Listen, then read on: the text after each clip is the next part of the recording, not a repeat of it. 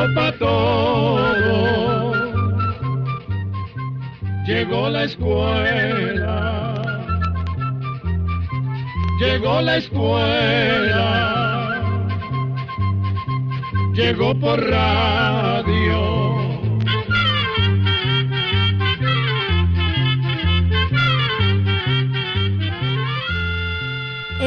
Instituto Centroamericano de Extensión de la Cultura presenta su programa Oigamos la Respuesta. Compartiremos con ustedes las preguntas de nuestros oyentes y daremos las respuestas a sus inquietudes.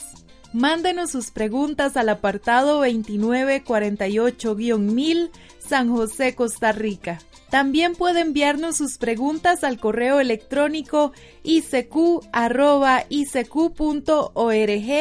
o encuéntrenos en Facebook como Oigamos la Respuesta. O llámenos por teléfono, código de área 506, número 2225-5338 o 2225-5438. ¿Qué tal? ¿Cómo están? Con el placer de siempre nos disponemos a presentar nuestro programa Oigamos la respuesta del Instituto Centroamericano de Extensión de la Cultura.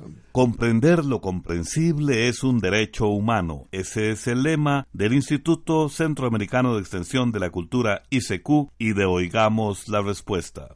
La primera pregunta del programa de hoy nos la envía el señor Ernesto Salinas a través de un correo electrónico desde la ciudad de Managua, en Nicaragua, y dice lo siguiente. Soy fiel oyente del programa Oigamos la Respuesta. Quiero saber qué medicamento puedo usar para la caída de las plumas de las gallinas.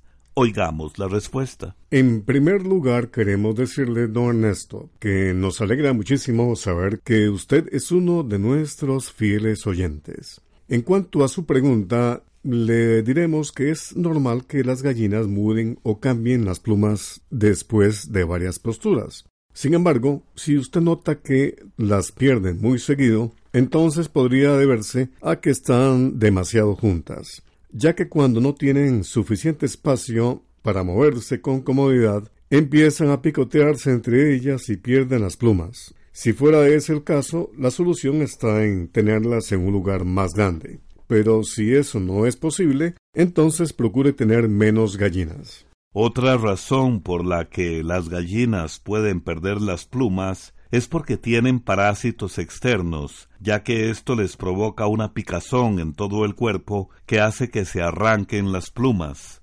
Para saber si este es el caso, revíselas bien para ver si tienen piojos o algún otro parásito en su cuerpo. Si fuera así, puede bañarlas usando un producto que se llama asuntol. En dos galones de agua eche una cucharada de asuntol, revuélvalo bien y bañe las gallinas con esa mezcla. Esperamos que estos consejos le ayuden a solucionar su problema. De lo contrario, puede volver a escribirnos con toda confianza.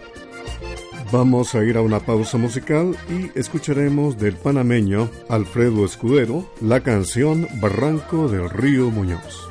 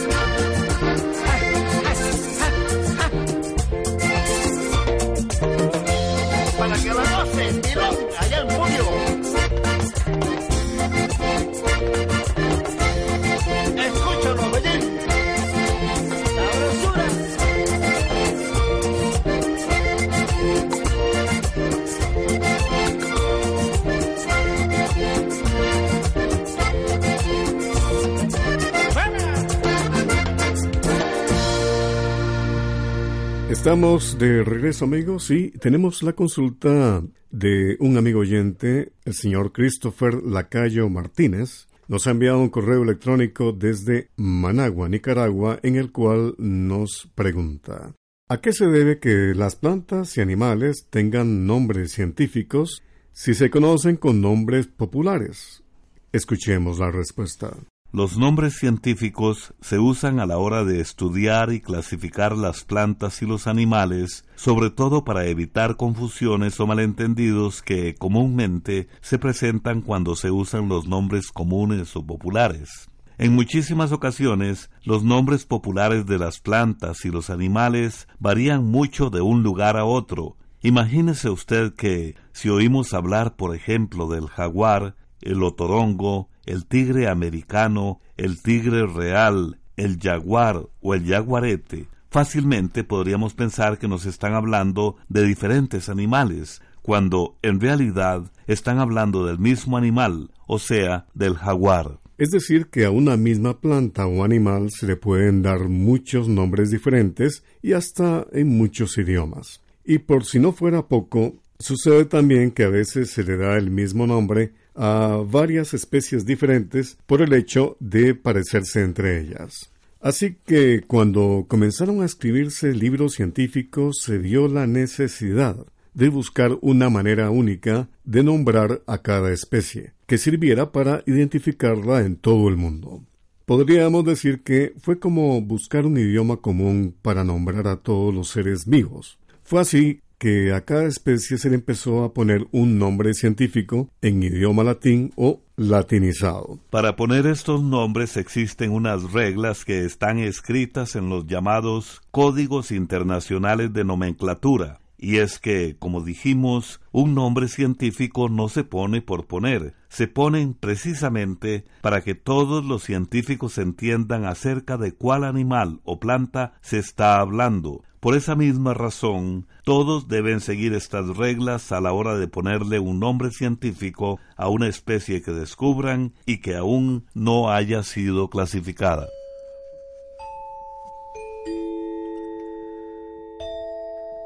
Vamos a continuar con el programa Oigamos la Respuesta. Estamos agradecidos amigos con su sintonía.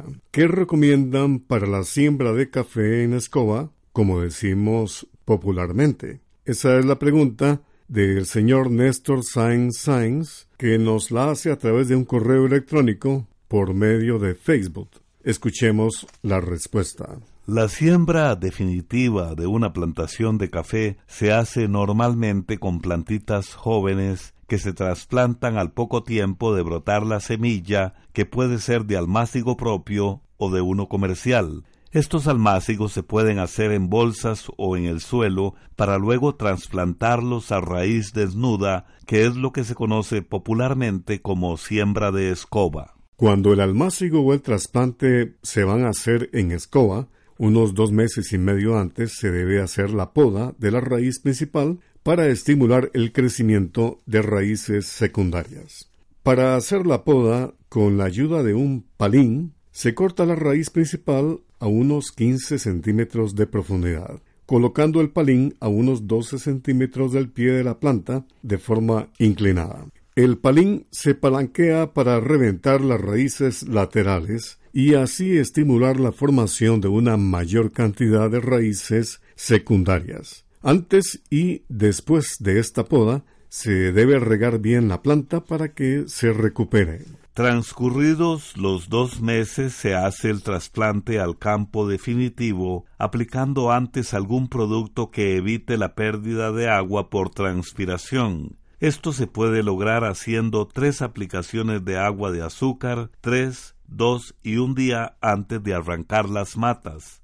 De ahí en adelante se sigue con las labores de manejo normales y recomendadas para tener buenas cosechas. Para terminar, vamos a decir que, aunque hacer el almácigo en bolsas resulta un poco más caro, tiene la ventaja de que hay un menor riesgo de que las plantas mueran al hacer el trasplante. Cuando se hace a raíz desnuda, el costo es menor, pero el tiempo que se ocupa en hacer el trasplante es mayor, y los riesgos de pérdidas también son mayores. Vamos a la música. Decir el título de la canción Flor de Azalea es decir tradición, romanticismo e identidad. En la voz de Tania Libertad, que la disfruten. Flor de la vida en su avalancha.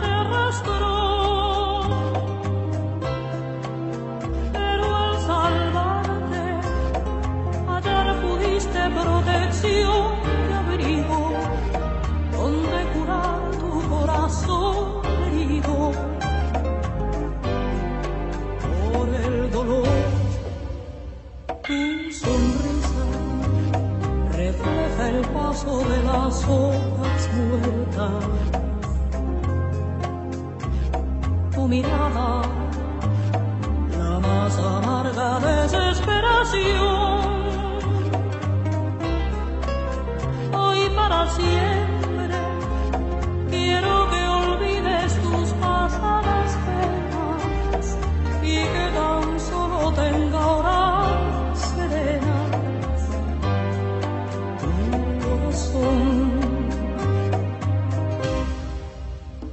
Quisiera ser la golondrina que al amanecer a tu ventana llega a través del cristal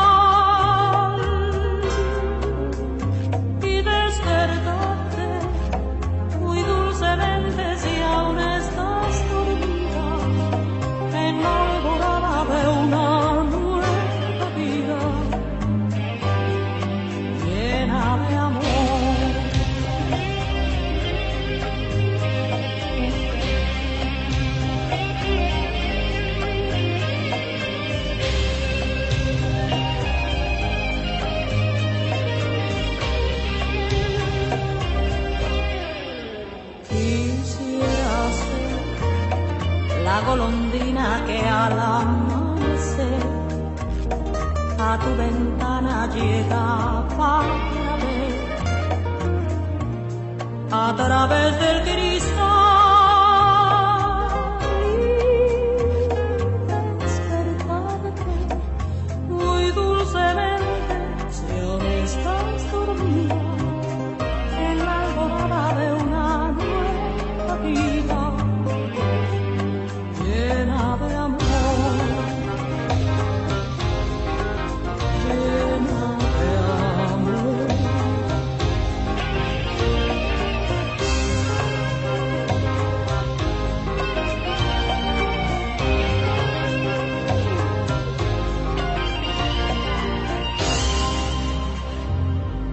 Continuamos en Oigamos la Respuesta. Muchas gracias por su amable atención y gracias también a esta radioemisora que nos permite comunicarnos con usted.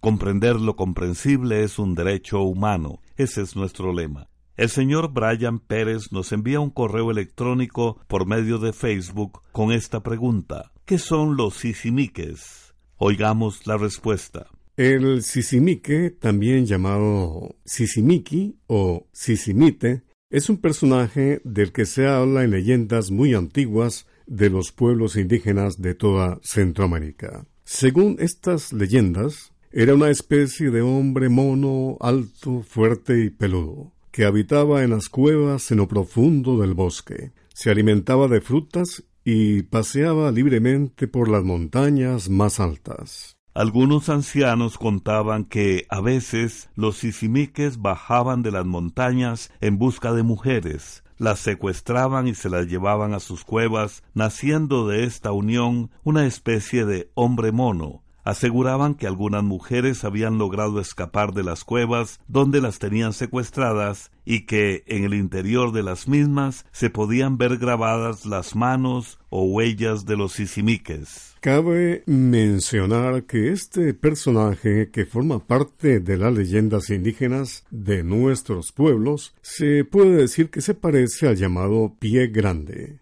otra especie de hombre mono del que hablaban los indígenas de los Estados Unidos. Recibimos una llamada telefónica de un estimable oyente de San José, Costa Rica, con esta pregunta. ¿Quién fue el inventor del acordeón y en qué año se inventó este instrumento? Oigamos la respuesta. Se dice que los primeros acordeones fueron inventados en Europa a principios de 1800. Sin embargo, se cree que los músicos europeos se basaron en un instrumento que ya existía en China miles de años antes. En todo caso, el invento del acordeón se le atribuye a un señor llamado Cyril Demian, que vivía en Viena, la capital de Austria. El 6 de mayo de 1829, Demian, junto con sus dos hijos, uno fabricante de órganos y el otro de pianos, declararon haber inventado un nuevo instrumento que registraron con el nombre de acordeón. Demián, muy entusiasmado, decía que este nuevo instrumento iba a tener muy buena acogida, ya que era pequeño y eso facilitaba transportarlo de un lugar a otro, de manera que resultaba ideal para los viajeros. Además, aseguraba que era un instrumento con el que se podían tocar muchas melodías.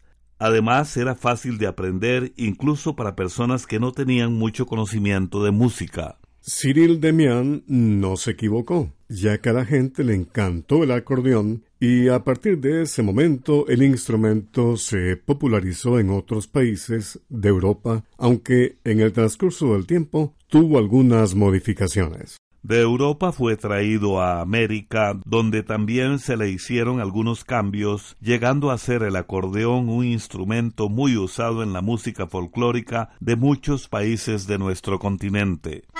Escuchemos a continuación una pieza musical con este instrumento, el acordeón, que siempre ha sido uno de los favoritos de la gente, tanto en los países europeos como en los nuestros.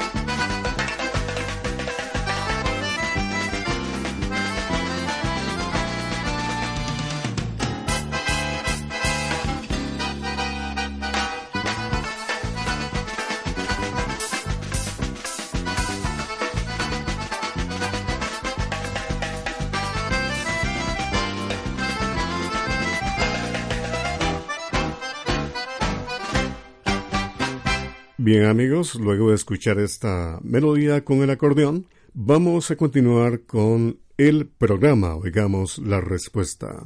¿Por qué es malo el café?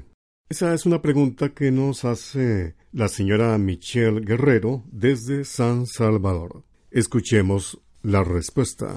No es que el café sea malo, lo que no se recomienda es tomar demasiado café. No hay problema en tomarse entre tres y cuatro tazas de café al día de esta bebida tan sabrosa y popular en casi todos los países del mundo, pero tomar más de esas tres o cuatro tazas ya se considera demasiado y vamos a tratar de explicarle por qué. El café contiene cafeína, que es una sustancia que tomada en pequeñas cantidades hace que nos sintamos más despiertos y con más energía. Pero esta sustancia también hace que el estómago produzca más ácido, lo que puede producir malestar estomacal o acidez. La cafeína también hace que orinemos más y se dice que puede aumentar la presión sanguínea y afectar la manera como el organismo absorbe el calcio, que es un mineral muy importante para mantener los huesos fuertes, Así que grandes cantidades de cafeína pueden provocar osteoporosis o debilitamiento de los huesos y deshidratación. Además, puede producir ansiedad o nerviosismo, dificultad para dormir, dolor de cabeza, mareos y que el corazón lata de manera anormal o muy rápida. Por todas estas razones es que no se recomienda tomar demasiado café, pero como mencionamos, no hay ningún problema en tomarse entre tres y cuatro tazas de café al día. Sin embargo, se recomienda que eviten el café las mujeres embarazadas, las que están dando de mamar y los niños pequeños. Programa C Control 33. ¿Existe el castillo donde grabaron las películas de Harry Potter? ¿Por qué un perro aúlla cuando pasa un avión muy alto? ¿Quién inventó el mito de que los gatos tienen siete vidas? Les invitamos a que escuchen estas y otras preguntas y respuestas en la siguiente edición de Oigamos la Respuesta. La caña de azúcar se usa para endulzar bebidas y alimentos. Una de las formas más simples para majar la caña y sacarle el jugo es mediante una especie de molino llamado trapiche. En el almanaque Escuela para Todos 2019 mostramos cómo se puede construir un sencillo trapiche manual de madera. El libro Almanaque Escuela para Todos 2019 pronto estará a la venta con artículos de interés para toda la familia. Y así llegamos al final del programa del día de hoy. Los esperamos mañana en este su programa Oigamos la Respuesta. Mándenos sus preguntas al apartado 2948-1000 San José, Costa Rica. También puede enviarnos sus preguntas al correo electrónico isq.org o encuéntrenos en Facebook como Oigamos la Respuesta. O llámenos por teléfono, código de área 506, número 2225-5338 o 2225-5438. Recuerde que comprender lo comprensible es un derecho humano.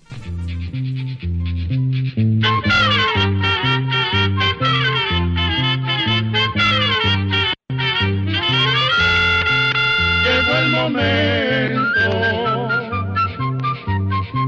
de despedirnos.